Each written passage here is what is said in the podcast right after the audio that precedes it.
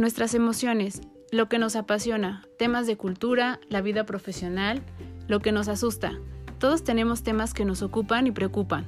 Cada semana hablaremos acerca de un tema distinto en Pretextos para un café.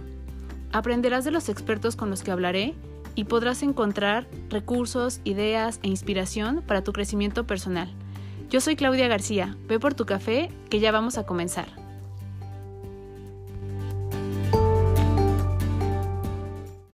A todos, bienvenidos a otro episodio más de Pretextos para un café. Hoy, eh, digo, el día no está tan frío. Yo mido los días por el frío, ¿verdad? Ya me di cuenta que siempre que comienzo, eh, mi primer comentario es acerca de si hace frío o no, pero hoy no hace tanto frío.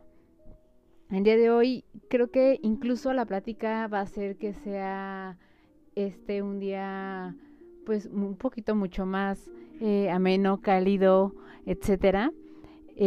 tuve la fortuna de poder platicar con una persona que tiene una experiencia grandísima en todo lo que tiene que ver con servicio a clientes. Él fue VIP Customer Service en American Express y actualmente él es un alto ejecutivo que decidió emprender, que de acuerdo a toda la experiencia que ha tenido eh, con esta parte de liderazgo, de desarrollo a los equipos de trabajo, a toda la retroalimentación y el reconocimiento que llegó a tener con estos equipos con los que trabajaba y demás, pues fue armando justo sus propias estrategias para poder trabajar con los colaboradores, para poder hacer un equilibrio entre el reconocimiento de los colaboradores y al mismo tiempo el servicio que se le da a los clientes por parte de estos colaboradores. A mí me parece que es un equilibrio eh, muy ecuánime, mm, demasiado adecuado entre la visión a largo y a corto plazo, que es lo que nos interesa, ¿no? Entonces, muchas empresas que son empresas que están comenzando, que son empresas que ya tienen un ratito trabajando, de repente se encuentran con este tema de tener productos o servicios de muy buena calidad, pero hay cosas que hay que afinar y que son las que a veces hacen las diferencias entre estar en un top, eh, entre el medio en el que se encuentran y estar solo en la parte de ser suficientes. Entonces, él lo que hace es justo pensar en las personas, darse cuenta de lo importante que es la comunicación, de la escucha, de la cercanía, de la intimidad esta intimidad eh, o, con intimidad nos referimos a, a esta escucha que va más allá de lo que el cliente necesita, sino realmente meternos en lo que ellos nos quieren decir. Eh, la comunicación es diferente con todos nosotros y aunque utilizamos, pensamos que mismos códigos para comunicarnos, a veces queremos decir cosas distintas o a veces eh, las personas que estamos ahí interpretamos de manera distinta un mismo mensaje. Entonces, él ha sido un estudioso de todo, de toda esta información. Y lo que hace Juan Manuel en, en su consultoría es precisamente eh, llevar a los equipos de trabajo a que comprendan la experiencia del cliente y que se den cuenta que esta experiencia es la que hace la diferencia de la marca, ¿no? Que la experiencia es lo que hace que una persona se haga fiel o tenga cierta fidelidad hacia esa marca.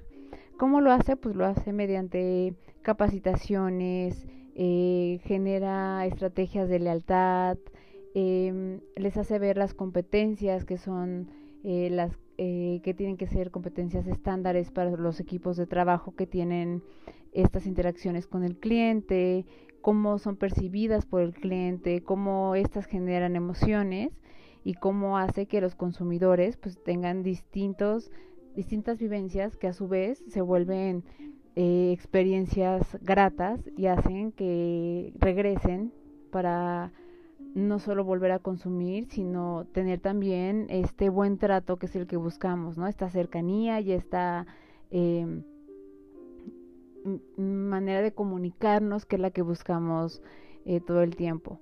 Tienen diferentes servicios, tienen la parte de, hacen encuestas electrónicas que les ayudan a tener datos duros para que puedan justo obtener insights y puedan hacer análisis eh, muy detallados y muy dirigidos a la organización y hacia el proyecto en el que están trabajando. Tienen la parte de mentorías, la parte de ayudarles también a generar y fidelizar la parte de los propósitos eh, en las organizaciones, de desarrollar la misión, la visión, los valores, hacer un mapeo de experiencias del cliente interno y externo y de hacer toda una eh, continuidad para que este servicio siga funcionando y no solo sea un eh, parteaguas y que quede aquí, sino que sea ya una manera de, trabajar de la organización, sea la marca, sea el distintivo y funcione y le dé a la empresa no solo una eh, manera de alcanzar sus objetivos, sino una forma de trabajar con sus equipos de trabajo mediante estos valores. Entonces, toda esta información la van a tener aquí en la publicación del podcast para que puedan ponerse en contacto con Juan Manuel para que puedan ver con mayor detalle todos los servicios y cómo pueden eh, eh, adaptarse a las necesidades que actualmente puedan tener sus organizaciones. Y lo que yo les invito es que estén muy abiertos a escuchar este podcast. Como les decía, es un podcast muy cálido y explica muy bien el por qué esto funciona y cómo algo tan simple como la comunicación se vuelve algo tan complejo porque en esta era digital hemos dejado de hacerlo. Entonces, espero que lo disfruten muchísimo, espero que lo disfruten mientras están tomando su café. Eh, sus comentarios son muy bien recibidos cualquiera que estos sean y disfruten en su totalidad todo lo que platicamos el día de hoy. Así que bienvenidos y adelante. Pues nuevamente muchas gracias, Manuel. Perdón.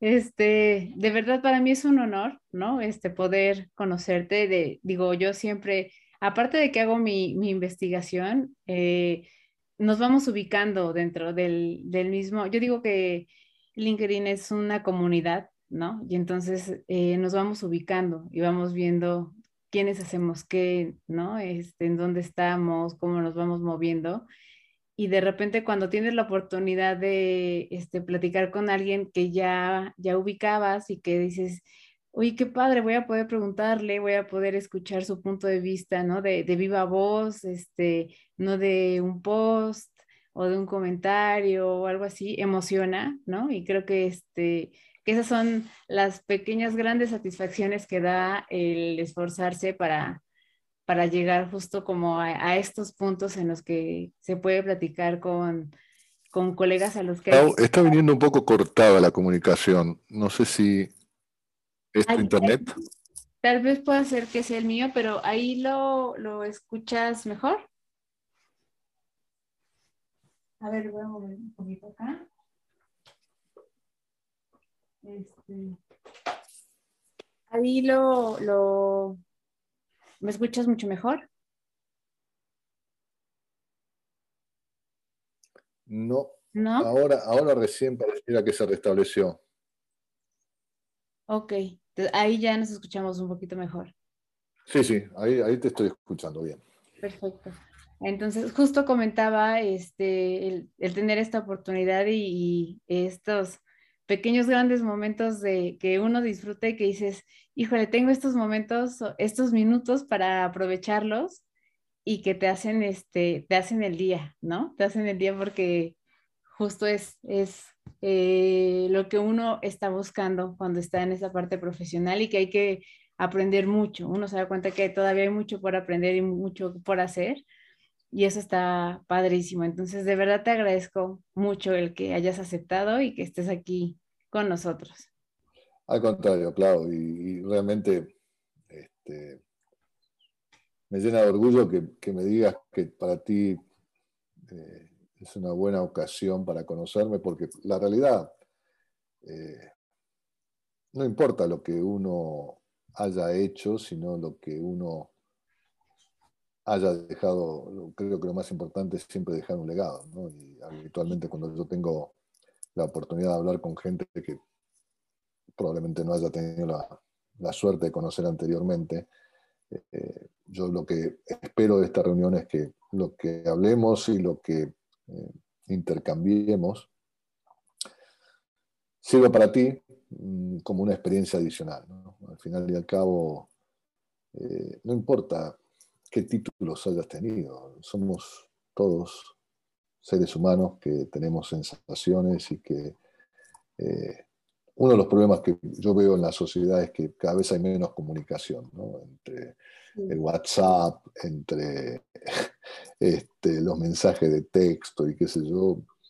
Eh, cada vez se pierde más el contacto personal, ¿no? Este, como dicen los americanos, face to face. Así que para mí es un honor también tener esta oportunidad de platicar contigo y, bueno, ojalá como resultado de esta plática este, tú sientas que, lo que pueda compartir este, puede ser de beneficio para ti y, que te sientas conforme con eso. Para mí va a ser muy un orgullo también.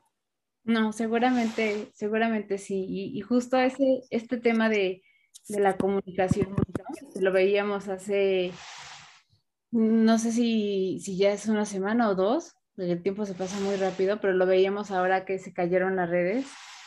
Este, todo el mundo esperando a que se restableciera WhatsApp para mandar un WhatsApp y este, y a veces te das cuenta que ya hasta eres eh, un poco eh, renuente o te sientes imposibilitado hasta para hacer una llamada, ¿no? O sea, eh, nos estamos volviendo tan impersonales de repente que es pues marca, ¿no? En lo que se restablece la, no sé, el servicio y era, no, espero un rato más a ver si WhatsApp funciona. Entonces, este tipo de cosas sí dejaba como de repente mucho que pensar porque si es, ¿cómo? Es una llamada.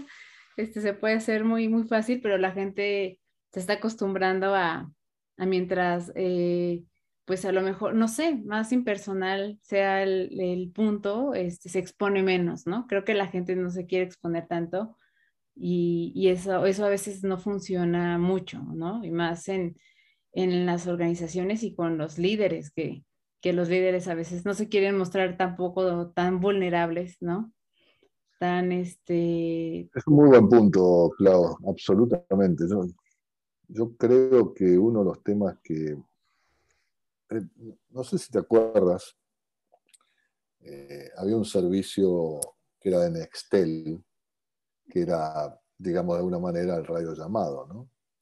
y alguna vez, este, con, un, colega tuyo, un psicólogo, hablamos de eso y eh, él tenía una percepción muy clara de que ese tipo de comunicación es lo que justamente evita es tener que confrontar, pero no confrontar en el mal sentido, sino confrontar en, la, conversación, ¿no? O sea, es una sola vía.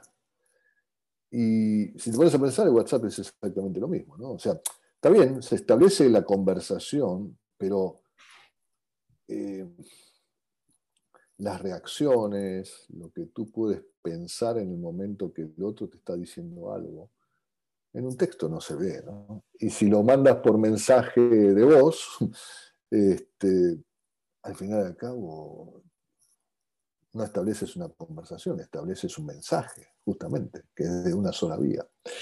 Entonces, e, es muy particular todo esto porque nos estamos acostumbrando a que un like genere en el otro que le gusta lo que uno está diciendo, en vez de decirle, ah, la verdad, Clau, me gusta lo que tú me dices o me gusta lo que estás haciendo, lo que fuera.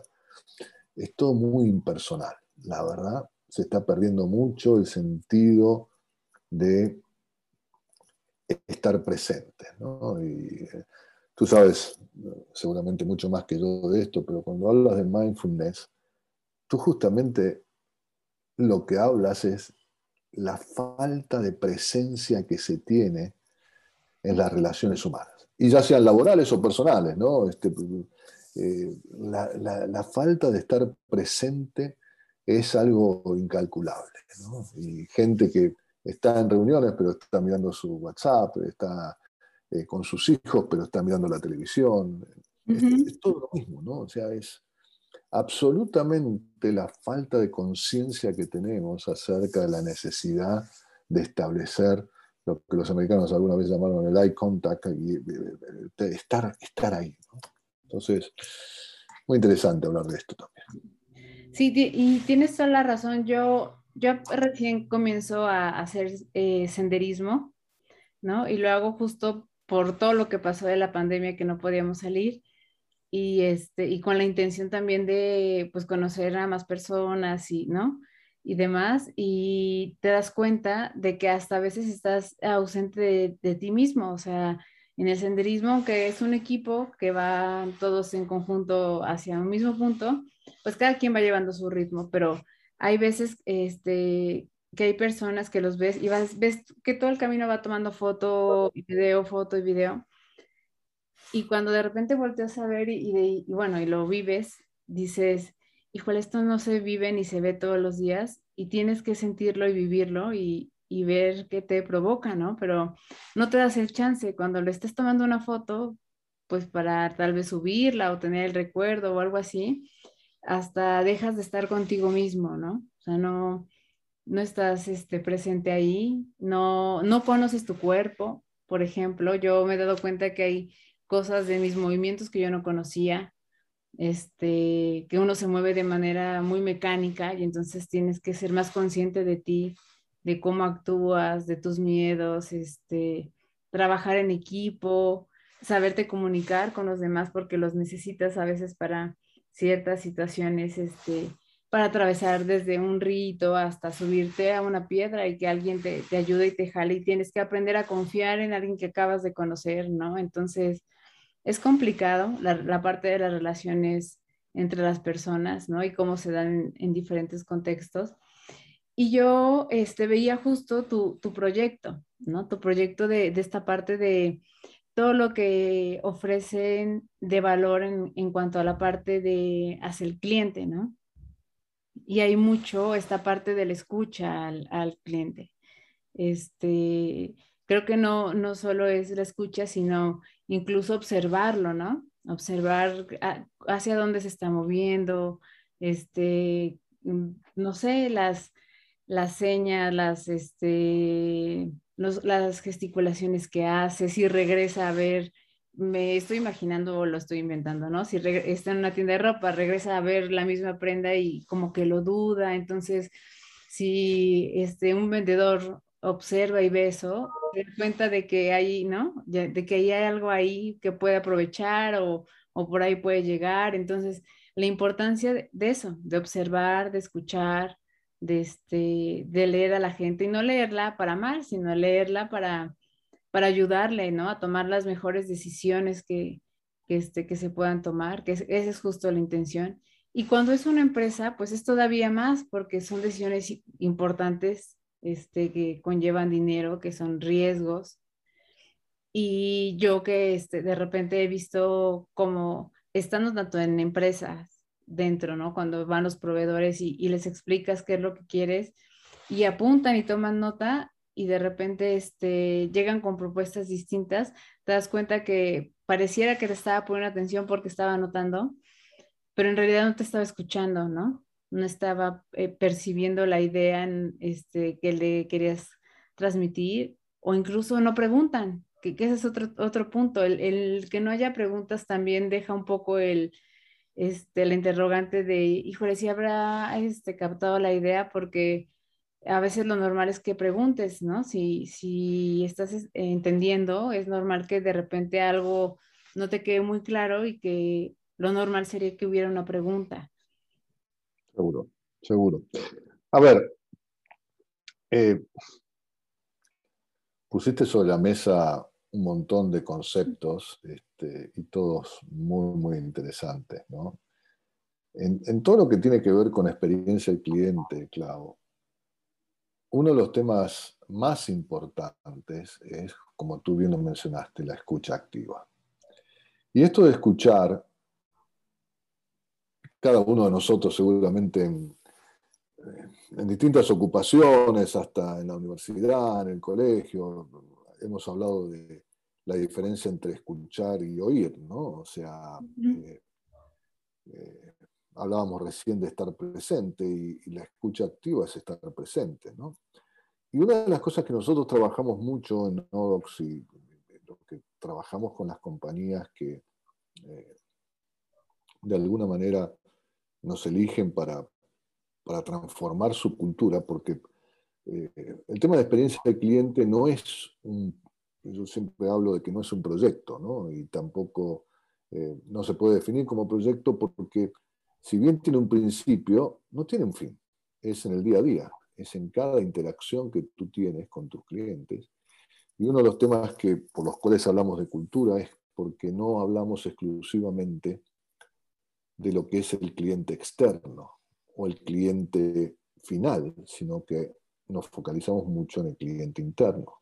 Mm. Y cuando hablamos de cliente interno, no solamente estamos hablando de los colaboradores, sino también nuestros proveedores y la gente que, que trabaja en el día con día en nuestras organizaciones. ¿Y por qué decimos que esto es tan importante? Porque es imposible que tú como organización tengas una cultura orientada a la experiencia del cliente si no trabajas con la gente que está todos los días contigo.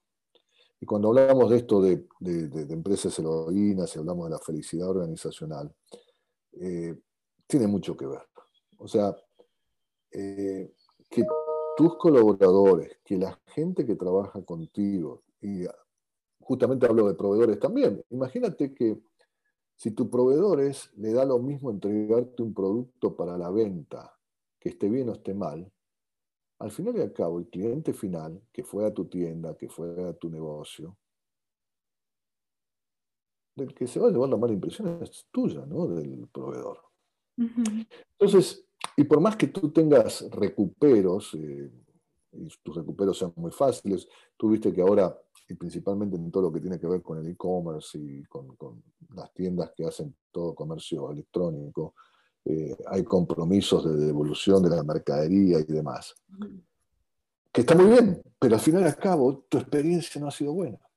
O sea, puedes recuperarla en cierta manera si tu proceso para que te cambien esa mercadería, ese producto, lo haces inmediatamente. Pero al final la primera sensación es, esto no es lo que yo pedí.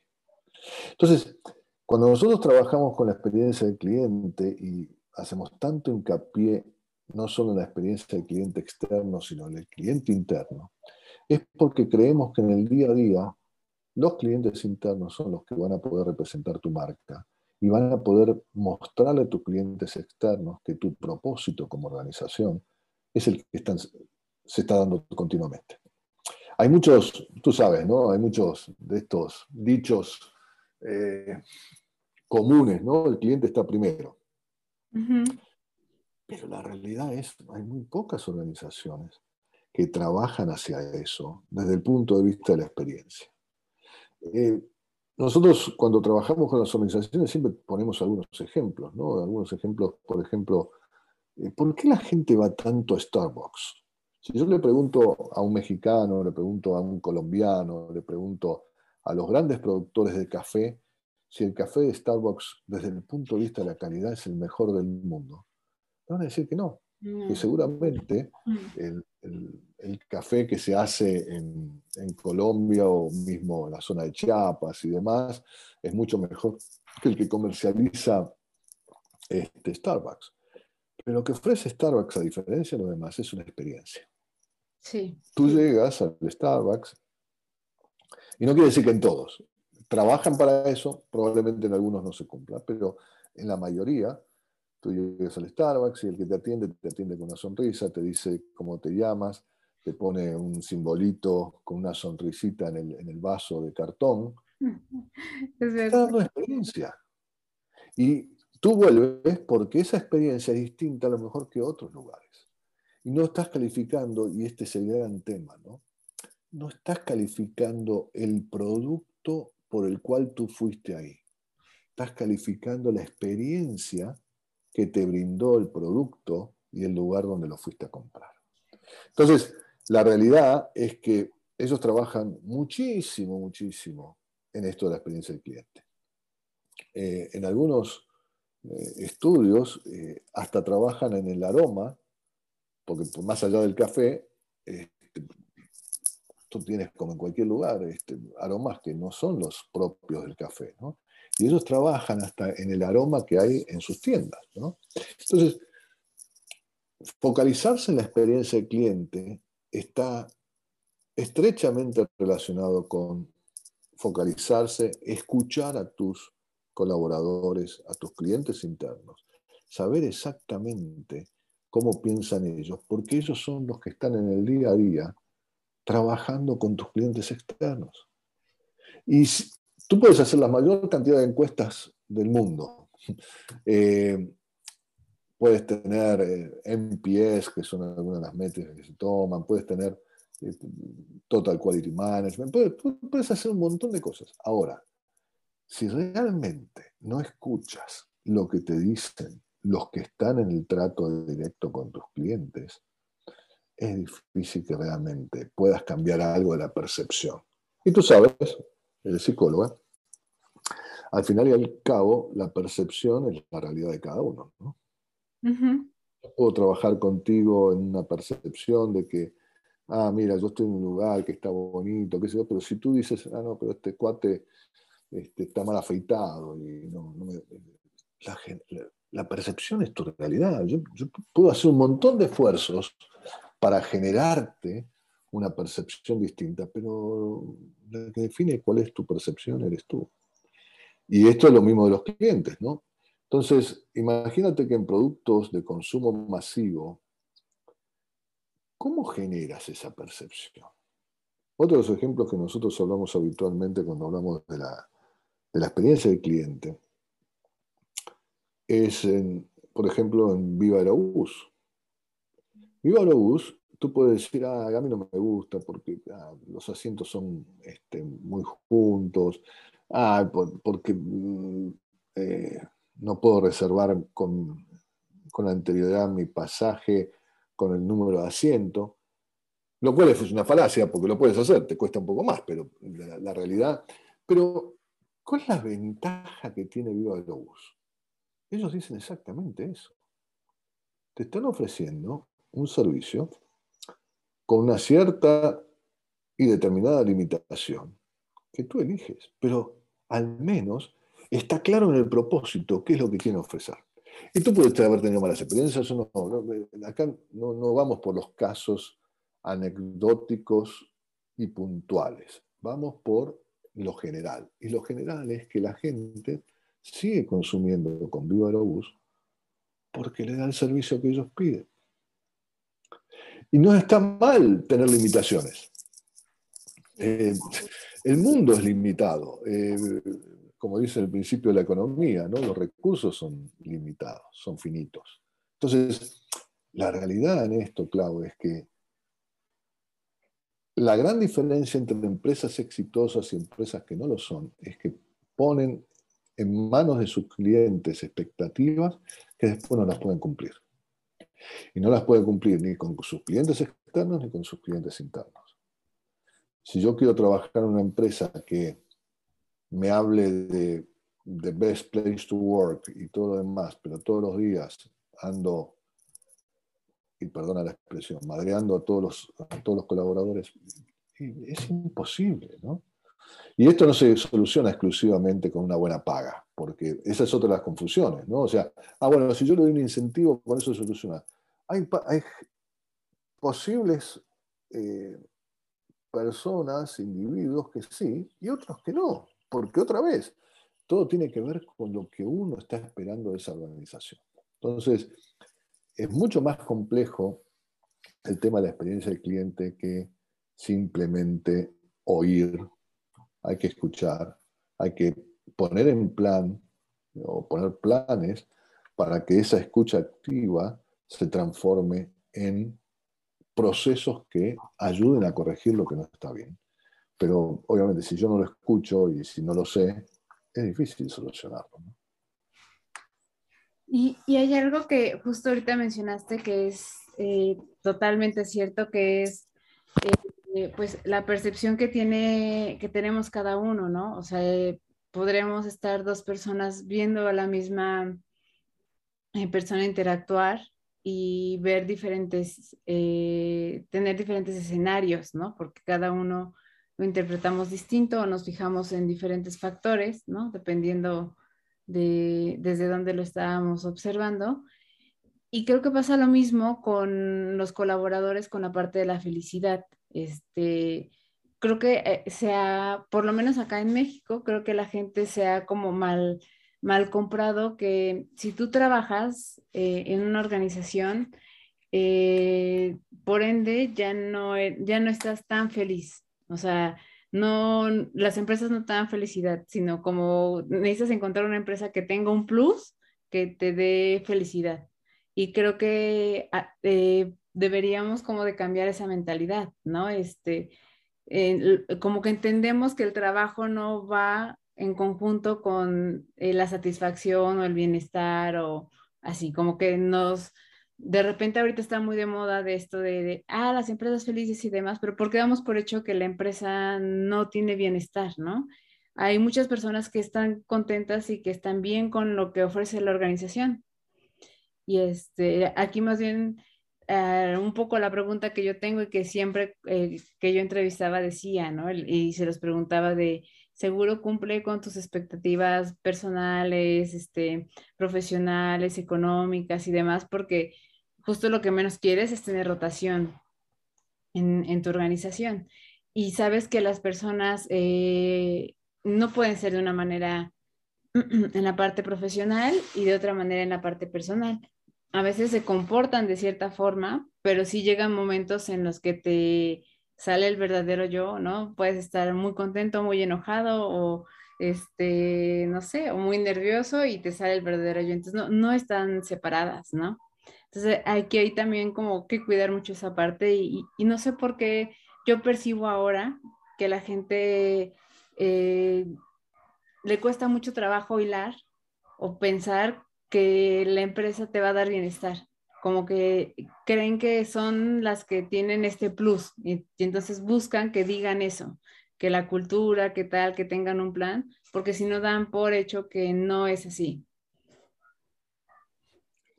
Mira, justo hace un par de semanas atrás con una empresa que estamos trabajando, uno de los gerentes este, me comentaba, ¿no? El tema con los millennials ¿no? y las expectativas de los millennials.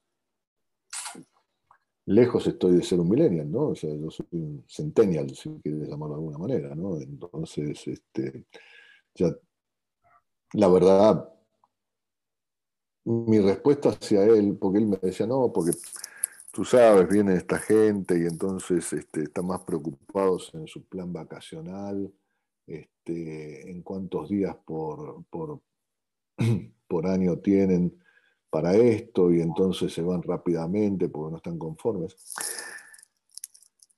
Y ahí otra vez, eh,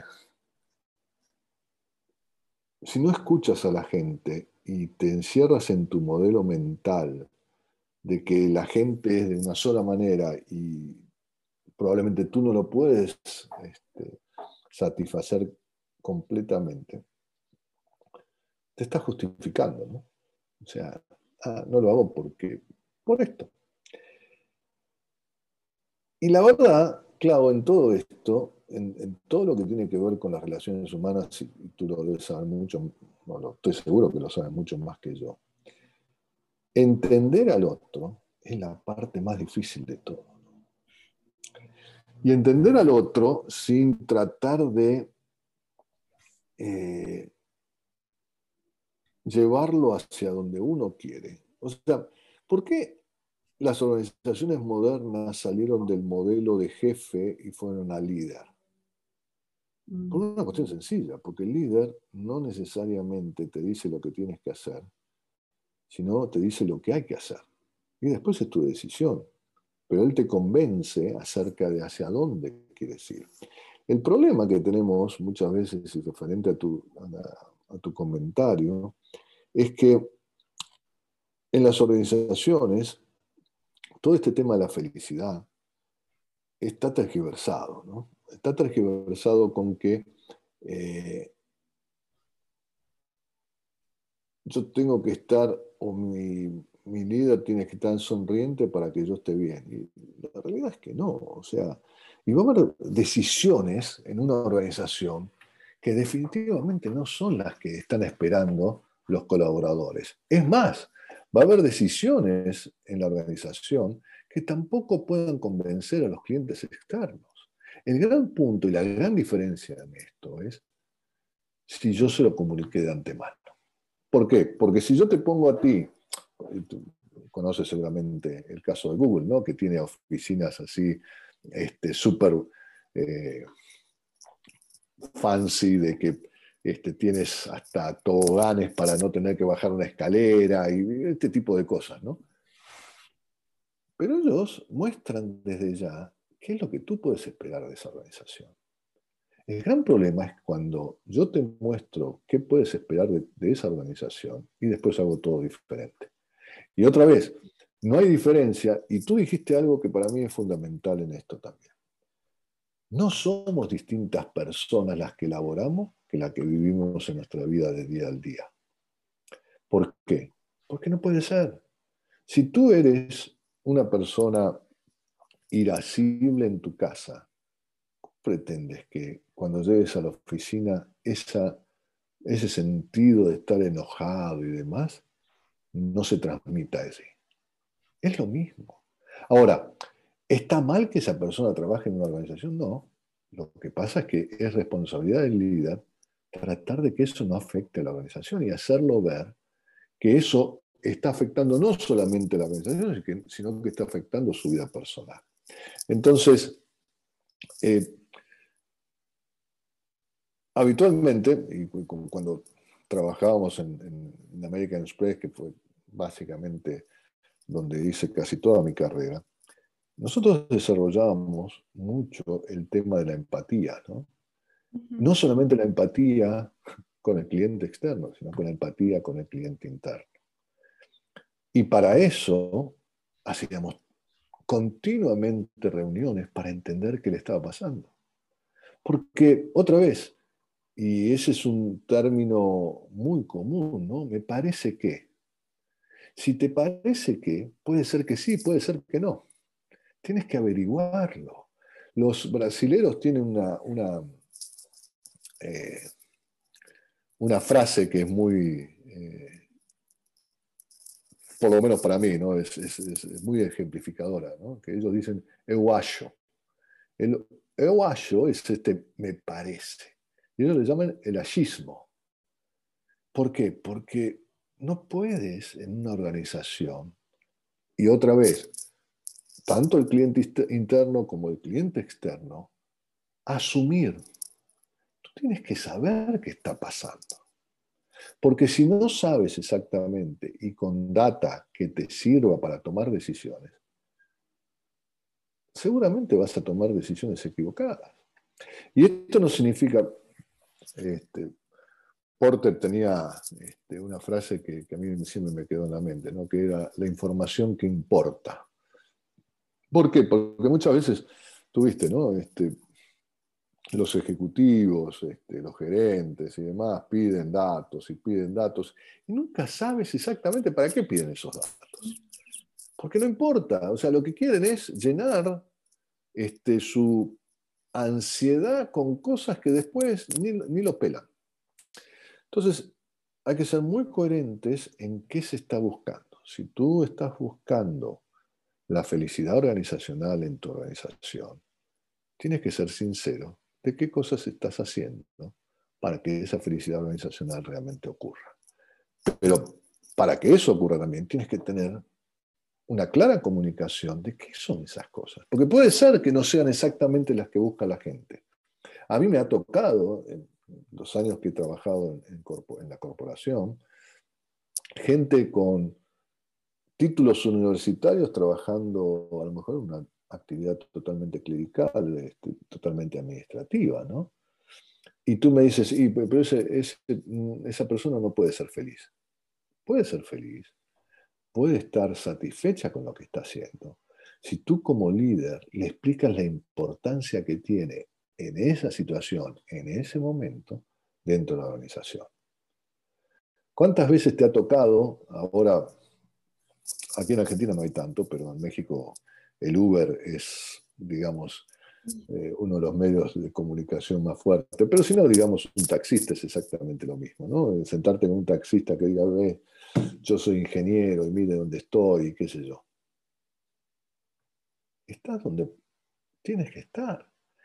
Y la única manera de estar convencido que lo que estás haciendo está bien y te puede ayudar a dar el salto es convencerte a ti mismo que si tú quieres progresar, no está mal ser taxista, no está mal ser administrativo. Lo que está mal es que tú te plantees que lo que estás haciendo está mal. Porque otra vez, no todos pueden ser, te imaginarás que como argentino me gusta mucho el fútbol, ¿no? Entonces, no todos pueden ser Chicharito o Messi, ¿ok? Lo que sí puede ser es que si eres un jugador y quieres jugar al fútbol, te sientas orgulloso de lo que estás haciendo, porque esa es la, la digamos de alguna manera, el primer paso para que puedas llegar a ser Messi. A lo mejor nunca llegas, pero no importa.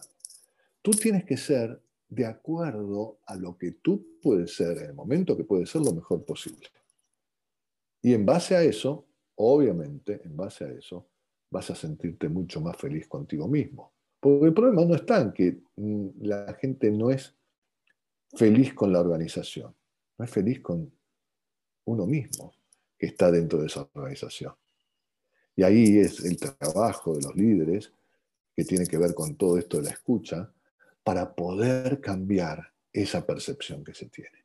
Y eso no quiere decir que todos van a estar bien, que seguramente no, pero es trabajo del día con día de los líderes mostrar esa oportunidad. Sí, sí, sí. Y yo, por ejemplo, lo veo con las evaluaciones, ¿no? De desempeño o eh, cuando eh, se hacen estas evaluaciones también para medir a los líderes y demás. Y de repente, este, ahí, dependiendo de la organización o del número de colaboradores, este es la periodicidad, ¿no? Que, que tienen para aplicarlas. Y con muchos líderes lo que nosotros hemos dicho es, es que no necesitas esperarte a aplicar la evaluación tú lo puedes leer en tu equipo, o sea, tú te puedes dar cuenta cuando tienes una reunión este, y está comenzando la reunión o están eh, sentados esperando a que eh, llegues y demás, eh, desde cosas como llegó el jefe y se hizo el silencio, estaban todos riéndose, ¿no? Y de repente se hizo un silencio, o las caras que, que tienen como de, de, de, ah, ok, este, tú dinos qué hacer y lo hacemos la poca participación, ¿no? O iniciativa de la gente, este, eh, mucha gente no dice lo que piensa, ¿no? Mucha gente como callarlo y, solo ser como indiferente y, eh, demostrarlo así. Entonces a veces les decíamos, nuevamente aquí está el no observas, ¿no? No observas a tu equipo, no te das cuenta cómo el equipo se comporta cuando tú estás, cuando tú no estás, cuando este, los ves de lejos, ¿no? Eh, yo les decía, el comedor es el mejor lugar para observarlos porque todo el mundo está comiendo y entonces de repente los jefes están en una mesa y grupitos de diferentes áreas en otras y te das cuenta cómo se comportan y cuando de repente llega un jefe y dice, este, ah, ya alcancé el lugar, me dan espacio me, o me dan chance, hay quienes son muy bien, muy buen recibidos y entonces, ¿no? La plática sigue y hay quienes, pues la, plática se corta y empiezan a hablar de otro tipo de cosas. Te das cuenta cuando hay confianza o no hay confianza. Entonces les decía, no, no es necesario esperarte a la encuesta para darte cuenta que este, qué, qué percepción tiene tu equipo de ti o los demás equipos de ti, ¿no? Totalmente. totalmente. Y, y, esa observación eh, es uno de los, temas este, más, más fundamentales que al final y al cabo está relacionado con esto de la escucha también. O sea, la observación y la escucha es parte de, las, de los sentidos que uno tiene que ejercer como para entender qué le está pasando. Y tú hablas de, de, las evaluaciones de desempeño, ¿no? Y una de las cosas que, que se trabaja, hemos trabajado mucho también cuando hacemos nuestro programa de experiencia del cliente, es que las evaluaciones de desempeño no sean los el elemento para establecer la comunicación con tu gente. Que este es uno de los grandes problemas que existen, ¿no? O sea, ah, sí, tenemos, eh, eh, allá le decíamos monthly performance appraisal, ¿no? O sea, la evaluación de desempeño mensual. Y yo tengo las evaluaciones de desempeño mensual con mi gente. Y entonces ahí es el único lugar donde hablas. No sirve. No sirve. ¿Por qué no sirve? Porque otra vez, eh, no es bueno llegar con sorpresas, ni de un lado ni del otro. O sea, obviamente, eh, no solamente del líder, sino desde el punto de vista también del colaborador, que realmente tiene que tener una comunicación con su líder. ¿no? Y otra de las cosas que tiene que ver con esto de, la evaluación este, mensual es que habitualmente se focaliza mucho más uno en resaltar lo negativo, porque en tal ocasión y ante tal llamada o ante tal cosa tú hiciste tal cosa.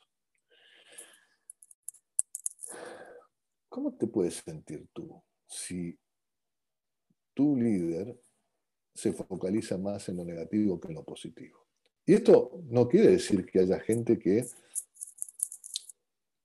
no sirva para su trabajo. Porque es así, puede haberlo. Pero si es así, tú eres un buen líder, esa persona no tiene que estar dentro de la organización porque si no sirve para eso. O tienes que darle la oportunidad que vaya a otra tarea que pueda hacerlo, o si no, simplemente se tendrá que ir. Pero el problema, o por lo menos desde mi visión, es que tenemos tan poca ductilidad en enfrentar los conflictos, que lo que hacemos habitualmente es boicotear los conflictos y evitarlos. Y otra vez, en la faz personal es exactamente lo mismo. Cuando tú tienes tu pareja y hay algo que no te gustó, eh, dices, bueno, lo dejo pasar. Y esto también lo dejo pasar. Y esto, ¿Qué pasa? Llega un momento que tantas dejadas de pasar generan un conflicto mayor. Y no hay vuelta. Entonces, abordar el conflicto en el momento que ocurre no está mal. Con respeto, con amor, con cariño, de la mejor manera posible. Pero si uno va acumulando esto, y obviamente seguramente tú lo sabes mucho mejor que yo, te genera algo en el estómago, ¿no? que lo tienes ahí y lo tienes ahí y, y cuando sale, sale de la peor manera. Y esto es lo mismo para un líder. Por eso, otra vez, no somos personas distintas, somos la misma persona en distintas funciones, en distintas circunstancias. Y tenemos que aprender a manejar esas cosas, con un hijo, con la pareja y con nuestros colaboradores si tenemos una función de líder. Sí, sí, sí. La otra vez eh, escuchaba eh, que en la NASA cuando tienen eh, una misión y ya escogieron al equipo después de, ¿no? de las pruebas físicas, este, psicológicas y demás, los hacen convivir mucho juntos, este, comiendo en desayunos, en tal, y para ver cómo se relacionan entre ellos, para poder estar a tiempo de, cambiar alguno de ellos, ¿no? Claro. En caso de que le cueste relacionarse, de que haya algún roce, de que, porque no lo puede saber, o sea, en su perfil psicológico puede haber salido pues, una persona sociable, que eh, resuelve problemas en equipo, etcétera, pero en la interacción tienes que verlo y entonces los hacen convivir este, mucho para ver cómo, justo cómo sí se da, ¿no? Este, cómo comienzan a, interactuar y entonces todavía tener este tiempo para, para decidir si sí el equipo va completo o hacen por ahí un cambio. Entonces, claro. y aparte siempre hay una cosa que se escapa, ¿no? O sea, por más que querramos medir y hacer evaluaciones y demás, hay un factor que, este, que siempre escapa ahí. Y entonces, ahí como líder la responsabilidad es por eso siempre estar observando, alerta, este, y saber que somos personas, ¿no? Y entonces, como personas, somos impredecibles también, por más que nos estudiemos. Totalmente. Pues, este, ay, Juan Manuel, se nos fue súper rápido la, el tiempo. La verdad es que está, está muy interesante. Yo, hay muchas cosas que anoté, ¿no? De acerca del programa que ustedes tienen, esta parte de, de mentor, ¿no? De mentores que, que tienen, eh, las pláticas, este, motivacionales que dan, este, el justo hacerle y, y, y platicar a las empresas cómo es que logran y el por qué de, la función de, estos servicios y demás. Entonces, este, ojalá en alguna otra ocasión podamos tener eh, otro... Cuando guste, claro. Este, esto, esto no, no, no, no, no tiene que ser este, un, un tema de... O sea, sí hay que ponerlo en una agenda para que uno lo tenga previsto, pero conmigo no hay formalismos. Este, tú, me dices, Juan, este, que quisiera encontrarte, quisiera platicar sobre esto, me gustaría tener tu opinión y con mucho gusto. Este, eh, para eso estamos y justamente si yo me, me uní al grupo este de empresas heroínas y LIP 13.5 es porque me parece que la iniciativa está muy padre y todo lo que venga de ese lado le voy a dar soporte absolutamente. Entonces tú eres parte de, todo esto. Solo tienes que decirme y con todo gusto. pídele a Ale que, Alejandra que, te pase mi contacto y tú me contactas y no, no, no hay formulismos, por favor. Ay, perfecto. Muchísimas gracias, de verdad yo te agradezco. Este, vamos a poner abajo los datos, ¿no? De la página y demás para que puedan meterse, puedan ver las empresas, este, ver todo lo que hay y, este, y, quieran, eh, si lo necesitan, buscarte. Y yo espero que esta plática pues, les haya servido mucho a quienes nos escucharon. A mí me sirvió mucho. Hay mucho por, por mencionar, por hablar. Este, eh, por el solo hecho de ser personas, eh, pues es todo un mundo que no, que ahí hay que que todavía estudiar y que poco a poco lo estamos haciendo y esta parte de construcción del bienestar y la felicidad y de dar lo mejor a, como dices, al cliente interno y externo, pues todavía hay eh, mucho por trabajarse. Qué bueno que, que cada vez hay más personas que no, que se preocupen por ello, pero de una manera de verdad este, auténtica y, y dándole estructura y formalidad, porque también sin estructura, pues tampoco se puede. Entonces, hay que hacerlo de, la mejor manera. Entonces, yo te agradezco mucho de verdad, de, corazón. Este, espero que estemos en, contacto y cualquier cosa de este lado acá en México, este, desde el frío, eh, este, con, todo gusto. Cuídate mucho, cuídate mucho y bueno, un gustazo haberte conocido y estoy a tus ojos, como te dije. Igualmente, eso es muy bien, cuídate mucho, bonito miércoles. Bonito miércoles para ti también. Bye. Hasta luego.